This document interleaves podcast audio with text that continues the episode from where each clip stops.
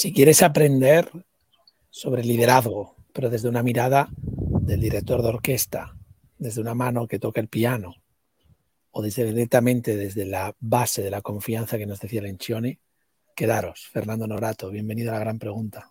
Muchas gracias, muchas gracias Ramón, gracias por esta invitación y es un placer compartir este programa que realmente es, es muy interesante. Yo he estado escuchando otros programas realmente, como te decía, el listón es muy alto, así que espero estar a la altura.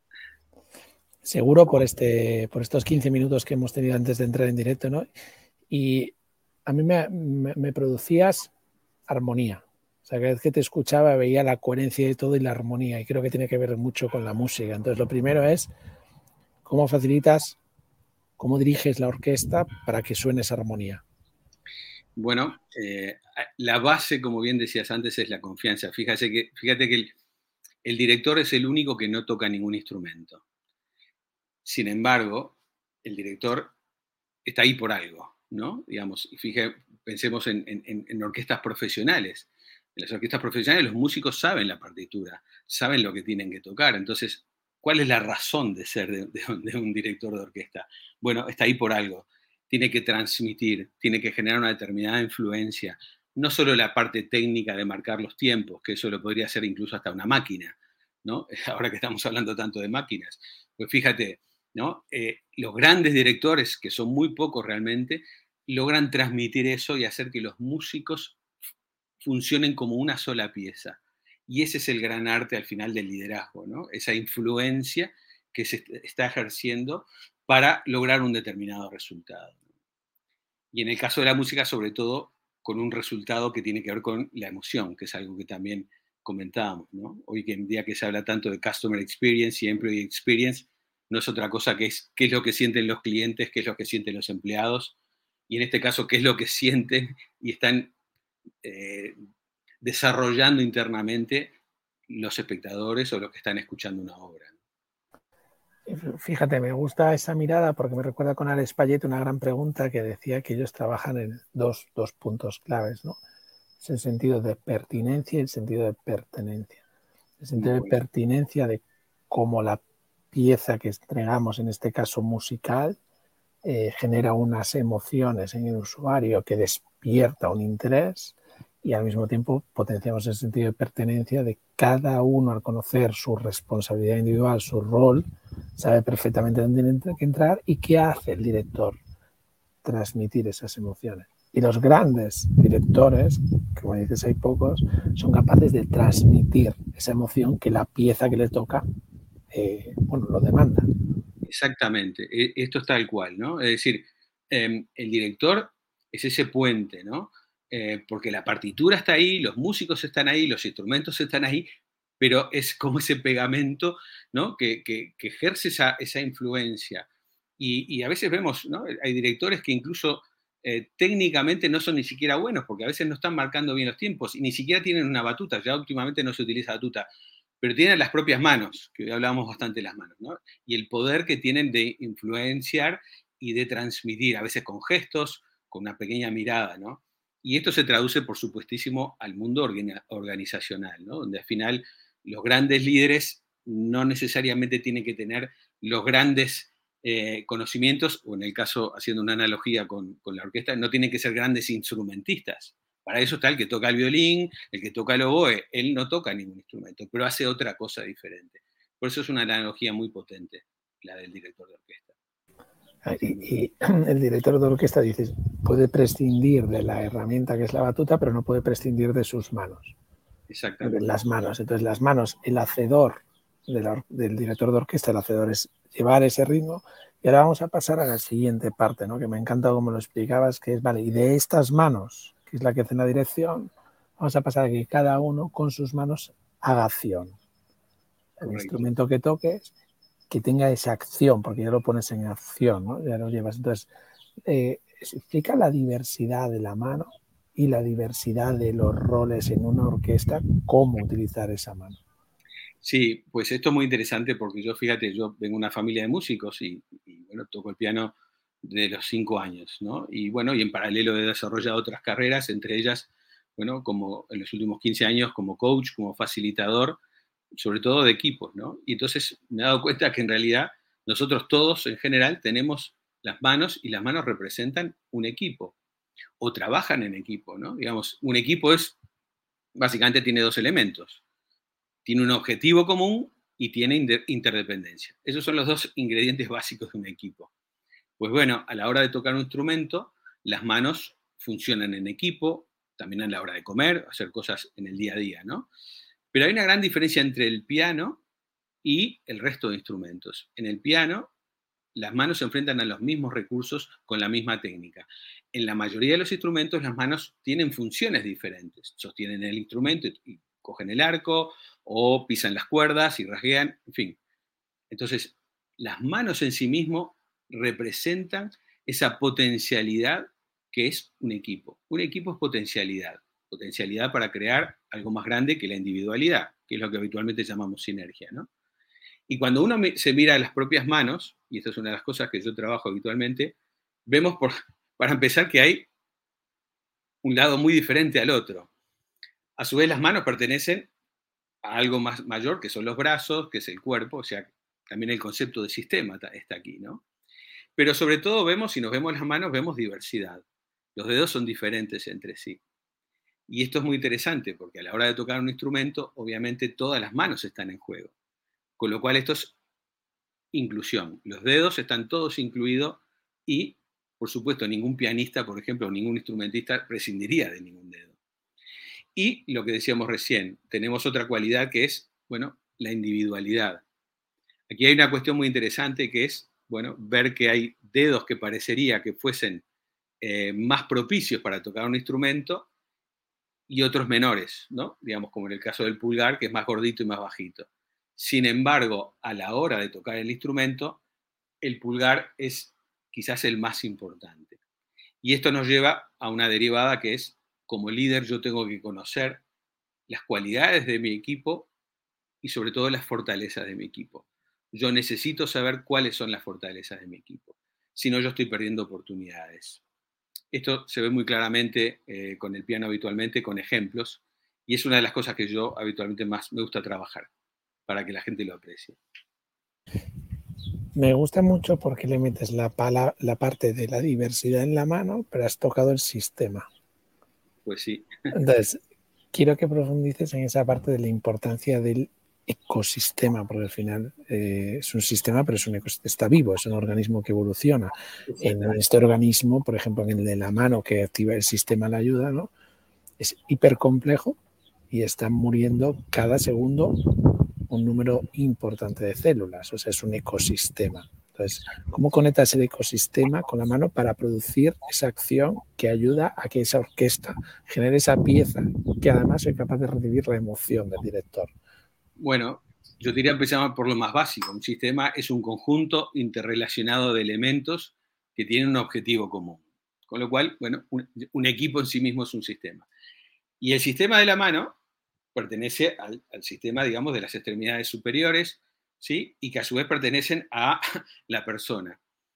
Y como muy bien dices, y lo llevamos, digamos, a una, cosa muy concreta para no ser tan abstractos, las manos, yo puedo estar entrenándolas mucho tiempo y estudiando, pero las manos pertenecen al sistema del cuerpo y el cuerpo está de alguna manera em, dominado o, liderado por la mente.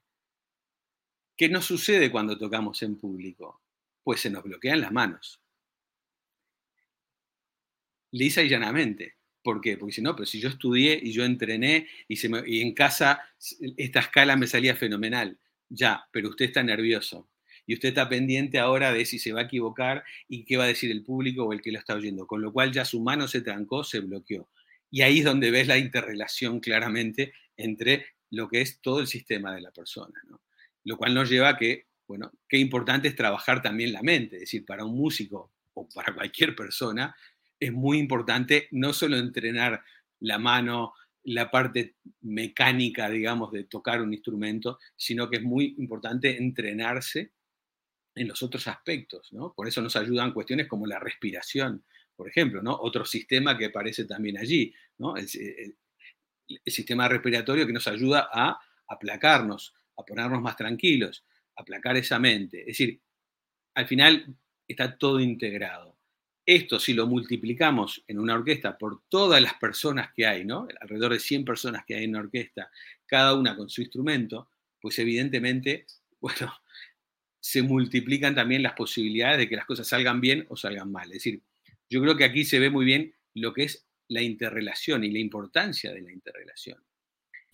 Si yo también, digamos, eh, en una orquesta puede uno pensar, bueno, hay músicos que son más importantes porque son más solistas, y esto es parte del sistema. Y hay una persona que toca, yo qué sé, la percusión y hace un cling en un solo compás. Pero si en ese compás se equivoca, pues todo el resto se habrá perdido. Es decir, volvemos nuevamente al tema de la interrelación en el sistema. Es decir, en un equipo y en una organización, todos tienen que ser conscientes de su responsabilidad en ese sistema y de la interdependencia que yo decía al inicio. Estás tocando ahora la parte de interdependencia positiva. La interdependencia positiva de un equipo para un objetivo común, como la primera pata de una cultura colaborativa eh, sana. Y, y, creo que aquí hay otra cosa que debes de indagar y aportar mucho valor, porque has hablado de la atención. Entonces, claro, el director de orquesta, una de sus funciones es facilitar que cada persona tenga la atención puesta en su acción y evitar la entrada de ruidos. Correcto, sin duda. Y eso en el día a día, si lo llevamos al día a día, es muy complicado, porque tenemos muchos ruidos, digamos, ¿no? Siguiendo el término, ¿no? Es decir, para empezar, los ruidos que nos provoca, eh, estoy buscando mi propio móvil que está allí, ¿no? Por ejemplo, el móvil, ¿no? Está demostrado que tener el móvil a la vista y ni siquiera encendido es una fuente de distracción. Y esto nos lleva a la importancia de estar presente, ¿no? Eso que tú decías de la atención. Tú fíjate, yo, una de las cosas que, de los aprendizajes que uno recoge, ¿no? En, mi, colaboración con el Teatro Real, que he asistido a, no solo a conciertos, sino a ensayos, eh, uno no se imaginaría en un ensayo, mucho menos en una función, con los, con los músicos con el móvil al lado, ¿no? Evidentemente, ¿no? Bueno, sin embargo, en el día a día, en reuniones, en las organizaciones, nos permitimos a veces estar hablando con el móvil en la mano eh, o atendiendo varias pantallas a la vez. Esto es impensable en, un, ámbito como el, de la música, ¿no? Em, la atención, además, se basa también en la preparación. Si quieres, le añado esa capa también, ¿no? Es decir, yo no solo tengo que estar atento y presente, sino tengo que estar preparado. ¿Qué significa esto? Pues te voy a, decir de, una manera muy lisa y muy llana. Al ensayo se viene estudiado.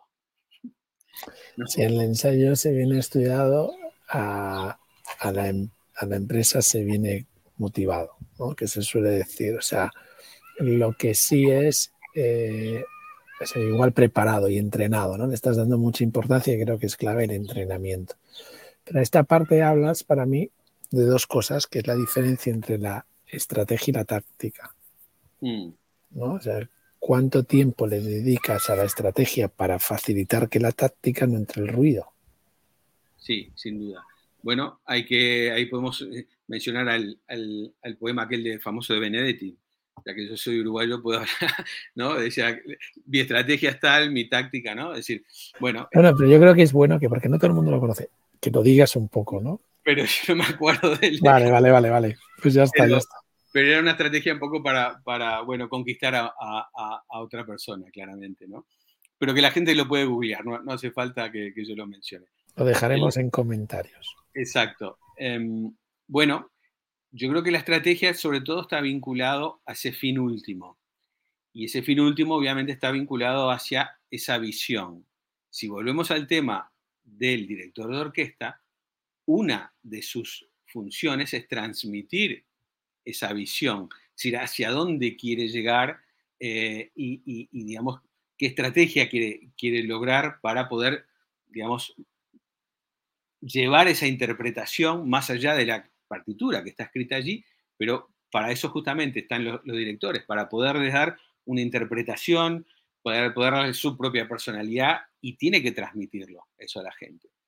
La táctica tendrá que ver con cuestiones más de indicaciones en los ensayos, sobre todo. Fíjate que es muy interesante, en los ensayos de orquesta no hay reuniones previas generalmente, ni siquiera hay debrief posteriores. Es en tiempo real, arrancamos a tocar y durante, los, durante el ensayo yo puedo parar como director y hacer determinadas indicaciones, pero tengo que transmitir también eso otro, ¿no? Es decir, o hay muy pocas indicaciones previas, ¿no? Es decir, se supone, por eso te decía que los músicos ya vienen preparados y llevándolo al mundo de la organización, es si hay una reunión, pues yo me tengo que haber leído y preparado lo que me envía, el documento que me enviaron antes. O si tengo que hacer una presentación, no voy a mirar eh, o, a improvisar en el momento, ¿no? Entonces, me parece que ahí hay bastantes analogías también. Sí, y, ahora me, me, viene a otra, ¿no? Que, venga, esto lo tenemos, entonces la estrategia, has dicho, tener claro el, en el caso de los en el caso de los músicos, no acuerdo la palabra que has utilizado, pero digamos que la empresa es como si tengo clara la estrategia, marca bien el resultado, el impacto, para que tenga claro y, cómo lo, y, la métrica, ¿no? tienes claro la estrategia y ahora te pongo el impacto concreto para que te centres en el resultado, ¿no? No es lo mismo, voy a hacer una analogía muy sencilla, ¿no? Pero no es lo mismo pedir un taxi para que me lleve a un lugar que conseguir que el taxi me lleve a un lugar.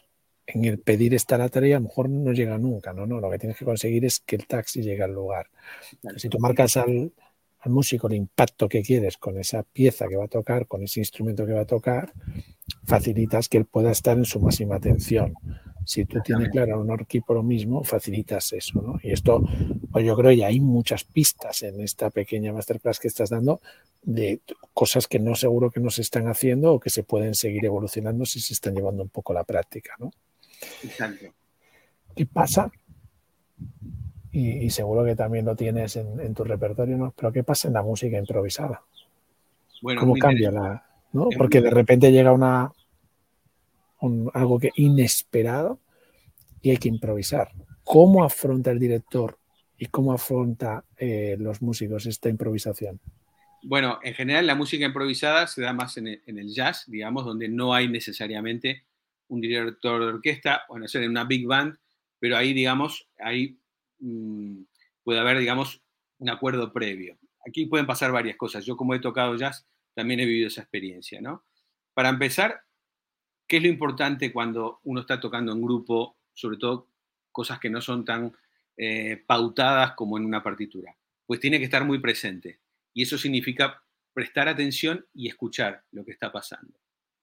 Y en concreto eso que tú estás diciendo, los grandes improvisadores y el resto de personas que acompañan tienen que estar muy atentos a lo que pasa con el improvisador. Es decir, si el improvisador va, es un baile es una danza, es decir, ¿quién marca? Bueno, se van marcando entre ellos, ¿no? Es decir, bajamos la intensidad, subimos la intensidad, eh, si, el, si el que está improvisando sube, pues el resto tiene que acompañar, porque si el resto va para atrás y el tipo ¿no? está improvisando y, con mucha fuerza, pero el resto sigue tocando bajito, pues entonces quiere decir que ahí no hay un, no hay un baile, una danza.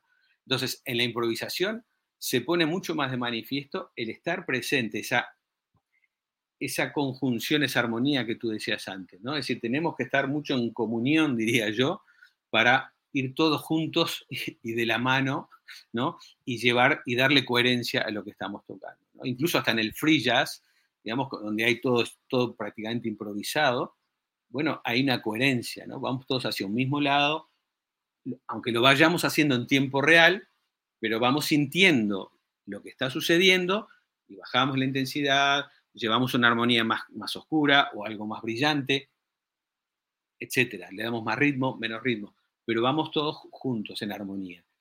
Es fabuloso, digamos. Yo te diría que una de las aprendizajes más importantes de trabajo que en un equipo que he tenido es tocar en grupos. Esto es así, y sobre todo a la hora de tocar jazz, porque bueno, hay una muy buena parte que se improvisa y te exige estar muy presente y muy pendiente. Y, y, en esa parte de estar muy pendiente, muy presente de quién está liderando en ese momento, que es el que ha cogido, y poder entrar cuando sea el momento y poder incluso romperle su armonía para que él vuelva a poner la presencia en ti, porque no es este juego. Sí. sí que hay unos acuerdos comunes previos. Sí. O sea, las normas tienen que estar muy claras. O sea, porque la gente creo que podemos llegar a confundir la improvisación con la no norma y es todo lo contrario. No, y te diría más incluso, fíjate, el, el, lugar donde se enseña a improvisar, digamos, o la mejor escuela de jazz del mundo está en Boston, que es Berkeley School of Music, ¿no? Y yo tengo un muy amigo mío que, que, es profesor allí. ¿Cómo te enseñan a improvisar? Bueno, te enseñan a improvisar básicamente en base a patrones, en base a estudiar mucho. Es decir, un poco como decía Churchill, ¿no? Churchill, que se suponía que era un gran orador, él decía, tiene una frase muy buena que si la gente supiera las noches que me pasé en vela pensando lo que iba a improvisar al día siguiente, ¿no? Esto es exactamente lo mismo.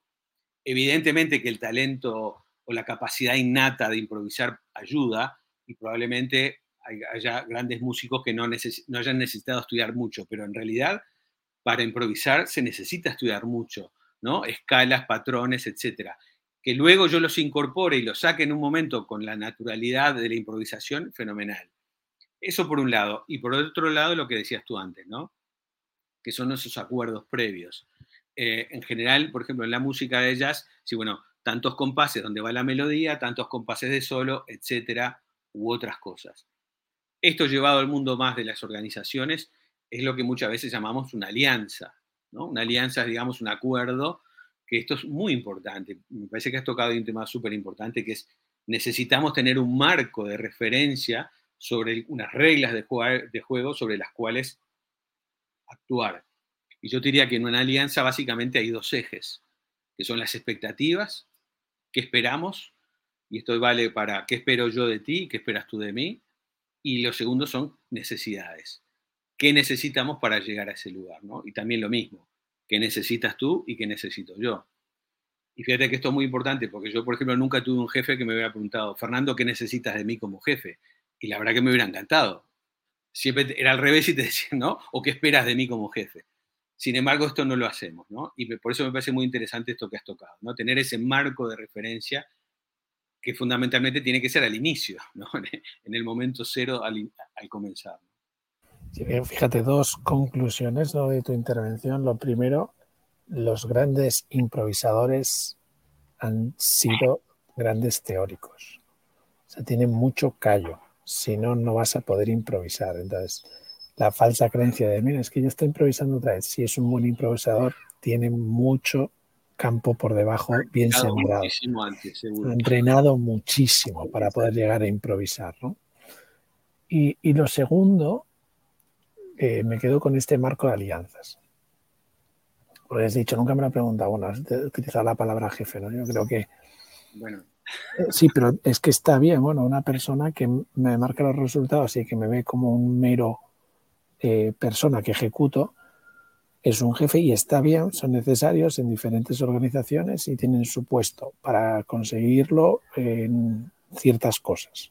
Y yo creo que es que esto hay que dejarlo claro, que ciertas organizaciones y hay gente, no solo los jefes, sino hay gente que también quiere ser dirigida así. Entonces la responsabilidad individual de cada uno es donde debe de estar bien marcada, ¿no? Pero tú, por tu responsabilidad individual, has dicho, bueno, pues yo ya sigo buscando y evolucionando. Y para eso voy a poner una matriz de alianzas. Expectativas que tenemos ambos pueden ser bajas o altas y necesidades que tienen que ir acorde, bajas o altas con necesidades altas y expectativas altas, estamos alianzas que tiendan a la exponencialidad. Correcto. Si nos hacemos alianzas más pequeñas también, pero has, puesto un marco en la alianza. Y para mí eso es, eso es clave para poder conseguir, por ejemplo, el ODS 17. Mm. Para dar pistas de cómo deberíamos de trabajar las alianzas. Eso, volviendo a la improvisación, bueno, no quiero volver a la improvisación ahora, porque hay otra parte tuya que me encanta y es cómo se generan alianzas entre docentes y alumnos y alumnas, que también trabajas con escuelas. Sí, bueno, yo, em, digamos, dirijo un programa de, liderazgo docente em, y, bueno, muchas veces la gente se sorprende porque dice, bueno, ¿cómo liderazgo docente? es que los docentes, los profes, son líderes, están haciendo exactamente lo que se supone que hace un líder, que es ejercer esa influencia y lograr un determinado resultado. Y especialmente en una etapa de la vida más, la más importante, que es el inicio. ¿no? Es decir, esa influencia es en el momento más importante, crucial, diría yo. ¿no? Y esta pregunta es muy buena porque una alianza, eh, y yo como la trabajo con ellos, es escuchar a los alumnos y, establecer esos acuerdos al inicio y preguntar a los alumnos, ¿qué esperáis de este curso? Y probablemente los chavales al inicio igual se puedan sonreír o decir, bueno, ¿qué espero? Aprobar. Pero esto también tiene que ver con una educación y con, con un entrenamiento. Si, si yo les acostumbro a hacer determinadas preguntas, probablemente me sorprenda la respuesta que vaya teniendo, ¿no? Igual no, no es solamente aprobar el curso, sino hacer nuevos amigos, conocer más gente, aprender cosas nuevas, eh, crecer, no sé, seguramente, pero es muy raro que un profesor haga esa pregunta, por lo tanto yo, yo soy bastante impulsor de estas alianzas, ¿no? Y también lo mismo, ¿qué necesitáis vosotros de mí como profe? No tengamos miedo a esa pregunta. Fíjate que esto sucede en el mundo organizacional. A veces la gente me dice, uy, qué peligro, si yo pregunto al otro algo y si me dice una cosa que espera de mí que yo no le puedo dar, y yo les, yo les contesto, ¿qué prefieres? ¿Enterarte ahora en el momento cero o en el momento uno? ¿O de enterarte dentro de tres meses, que estaba esperando una cosa diferente o que necesitaba algo diferente? Pues en el ámbito educativo es lo mismo. Si los alumnos están esperando algo que yo no voy a poder dar, pues lo gestionamos ahora en el momento cero y, negociamos o vemos cómo podemos aproximar. Y lo mismo también, así como yo les pregunto a ellos, también yo decirles qué es lo que yo necesito de ellos y qué espero de ellos. Es decir, la alianza tiene sentido en tanto en cuanto es, es de ida y vuelta, ¿no? Un poco lo que decíamos hoy. Y en el ámbito educativo, para mí debería ser hasta obligatorio hacerlo, ¿no? Porque me parece trascendental. Por eso me parece muy buena, muy buena tu pregunta. Fíjate porque en, esta parte lo has dicho justo al final, ¿no? Cuando una persona te dice, uh, si yo pregunto eso, ¿no? Si tú preguntas eso, vas a tener la oportunidad de decir lo que tú también esperas.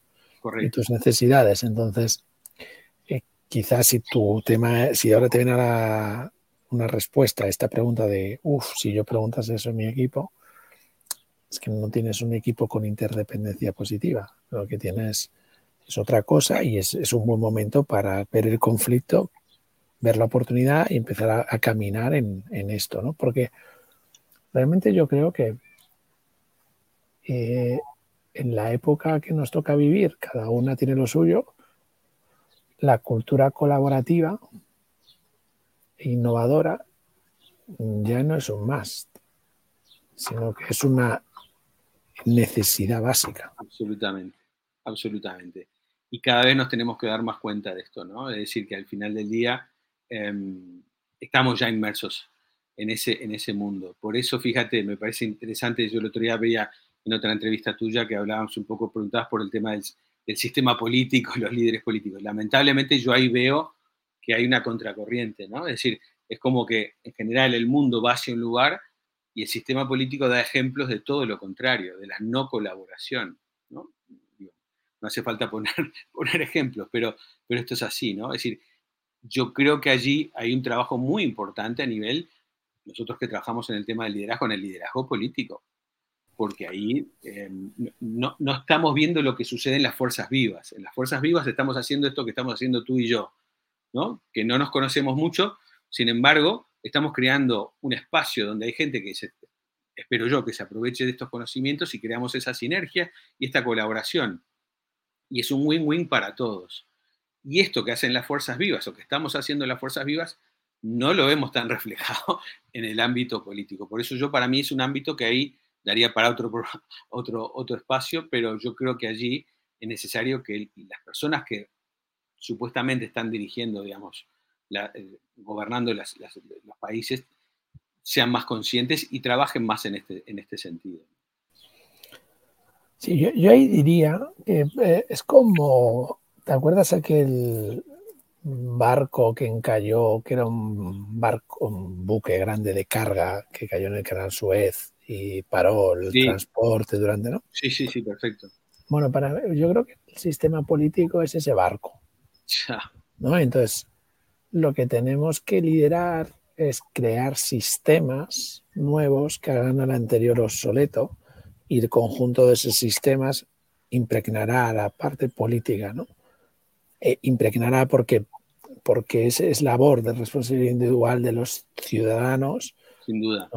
que somos parte del sistema político, el ir creando esos sistemas. Otros pondrán los votos, pero el ir creando. Y, creo que estas es esas expectativas y esas expectativas y necesidades que tienes como ciudadano, ¿no? Entonces, volver a hacer la misma alianza. Porque yo creo directamente que los políticos que están ahora metidos en el día a día eh, no, no, son, no, tienen la, perspectiva, ¿no? tienen que mantener un sistema que, que no es, es que está quemado. Un sistema que, que está quemado, que está obsoleto y que se verá con el paso del tiempo, se verá, porque partimos de la base, yo que sé, pues en nuestro sistema, que, bueno, es que de aquella cuando se inventaron todas esas normas nadie podía votar de forma directa en menos de 24 horas, ahora ya sí. Exactamente. Y como esas muchas más, ¿no? Entonces son creencias y sistemas que tenemos y que hay que indagar, dedicarle tiempo, profundizar y crear nuevos sistemas que no saldrá del sistema nuevo, ¿no? Y esto nos lo dejaba aquí Fuller, un gran inventor del siglo XX, la persona que más documentó su vida, que decía, para cambiar un sistema, crea uno nuevo que haga el anterior obsoleto. ¿no? Para mí el sistema político está obsoletísimo. Exacto. Y, tengo la responsabilidad individual y integrar mucho talento para crear nuevos sistemas que hagan esos obsoletos ¿no? y que no asistamos a, a debates moderados y demás donde la riqueza humana eh, y esa, por ejemplo, contemplar una orquesta, pues contemplar eso es ver la, el lado más oscuro, más ruin y, más, eh, y menos humano, y es lo que representa el sistema, así que cojamos la responsabilidad individual de lo que somos, porque eso es nuestro, lo que nos representa. Entonces debemos de ser muy ruines para que nos presenten esa ruina. Sí, sí, no puedo estar más de acuerdo. Yo creo que hay una tarea de todos, pero empieza por uno mismo, ¿no? Es decir, así como nosotros tenemos que empezar por nosotros mismos para transformarnos y transformar hacia afuera, eh, bueno, esto es lo mismo, el sistema se irá desde abajo mm, recomponiendo o transformando. Yo creo que eso ya está sucediendo, sin duda, y, bueno, al final del día, bueno, nosotros también tenemos esa responsabilidad. fíjate, yo por, por dar una esperanza, yo ya, yo ya he conocido a algún alcalde, más en pequeño ¿eh? que en grande, que, perdonadme que utilice este término, pero diría inmolado, ¿no? O sea, se ha inmolado porque sabe que va a perder en la siguiente selección de cuatro años, pero ha dejado su ego a un lado, sabe que va a perder, pero el bien común del pueblo y el bien común de la tal ha cambiado el sistema. Claro, la gente rezagada, ciudadana, no le vota, pierde, pero el sistema ha quedado cambiado. ¿Quién es el valiente que va a cambiar el sistema y lo va a liderar sabiendo que va a perder? Ese es el que tenemos que buscar, esa es la búsqueda, el director de orquesta nuevo. Sí, sin duda, ya has mencionado lo del tema del bien común, claramente. Ahí, ahí eso pasa también en orquesta, ¿no? Es decir, hay un solista, pero en realidad, exceptuando esa parte solista, el resto tiene que actuar como un, como un bloque, ¿no? Hay un bien común, ¿no? Que, que, es más importante que todo. Y esto es lo que sucede justamente en un equipo también, ¿no? Es decir, donde todos estamos al servicio de ese bien común que es mayor y más grande que todos. Eh, a mí me gustó una definición que escuché en una de tus entrevistas, que el bien común es la autenticidad elevada a la empatía. Pues me gustó muchísimo eso y está, está muy bien también. Gracias, Fernando, por este tiempo. No, mil gracias a ti, encantado de, de haber participado. Hasta aquí la gran pregunta de hoy. Si quieres seguir creciendo como líder, entra en beforget.com barra modelo y descubre paso a paso cómo ser un líder que consigue resultados exponenciales, porque tú te mereces la exponencialidad.